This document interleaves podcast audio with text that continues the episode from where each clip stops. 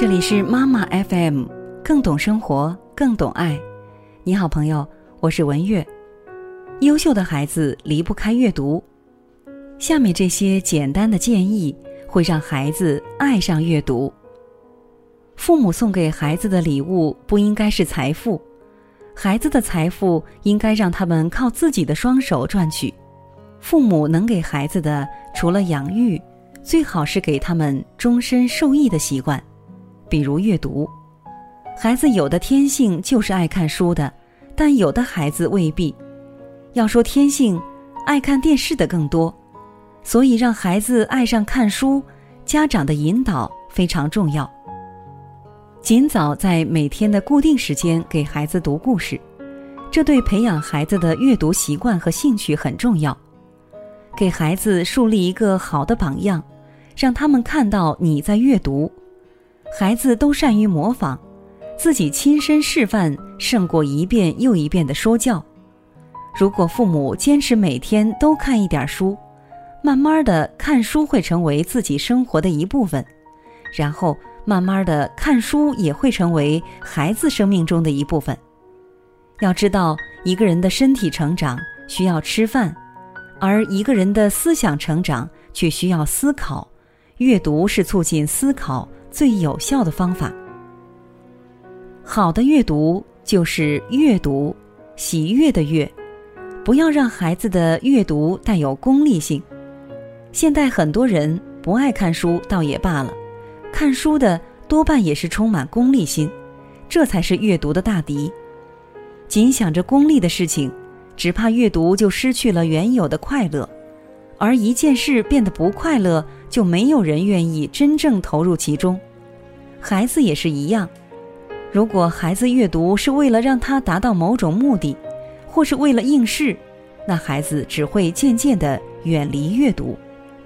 经常带孩子去图书馆或者书店，逐步地从纯漫画、图文漫画、文字比较多的漫画。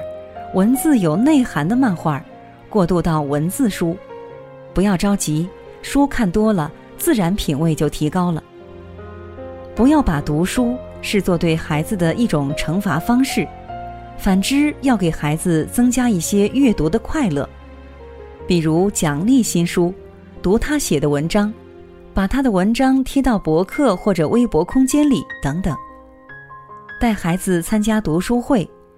不是所有的读书会都是针对大人的，有些图书馆、书店或者出版社也会定期组织儿童专场，针对不同年龄段的读书会。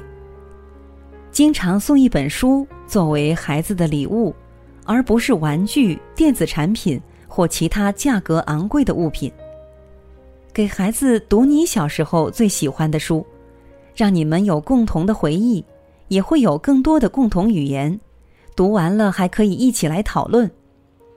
参加或者帮孩子创建一个读书俱乐部，父母可以帮助孩子将身边的小朋友聚集起来，让孩子们可以一起读书、一起讨论。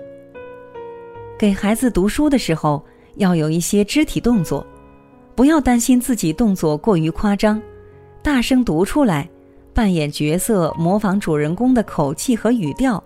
这些都会让孩子更加喜欢上听你读书。没有必要把整个故事或者章节都讲完，可以留点悬念。这不仅仅是电视剧的专利，也同样适用于小孩子，他们会迫切的想知道接下去发生什么了。创造机会，让孩子给其他人讲故事或者朗读。如果家里有两个孩子。可以鼓励大孩子给小孩子讲故事，多让孩子读经典。所谓经典，却未必就是好看的书，但也要尽量买没有删减、原汁原味的书。不要低估孩子的阅读能力和自我学习能力。当我们能阅读一些比较考验智力的书后，过于浅薄的书对大脑就很难再起到足够的刺激。所以，我们可以买一些相对来说有点超前的书给孩子看。人的成长总会遇到各种困惑，而一本好书可以让孩子在困惑的时候找到一扇门。不要硬把阅读发展为一种单纯的教育工具，否则也就失去了那种轻松自愿阅读的乐趣。著名作家冰心曾经说过：“读书好，多读书，读好书。如果孩子真能喜欢阅读，爱上阅读的话，那他一定会从中受益的。”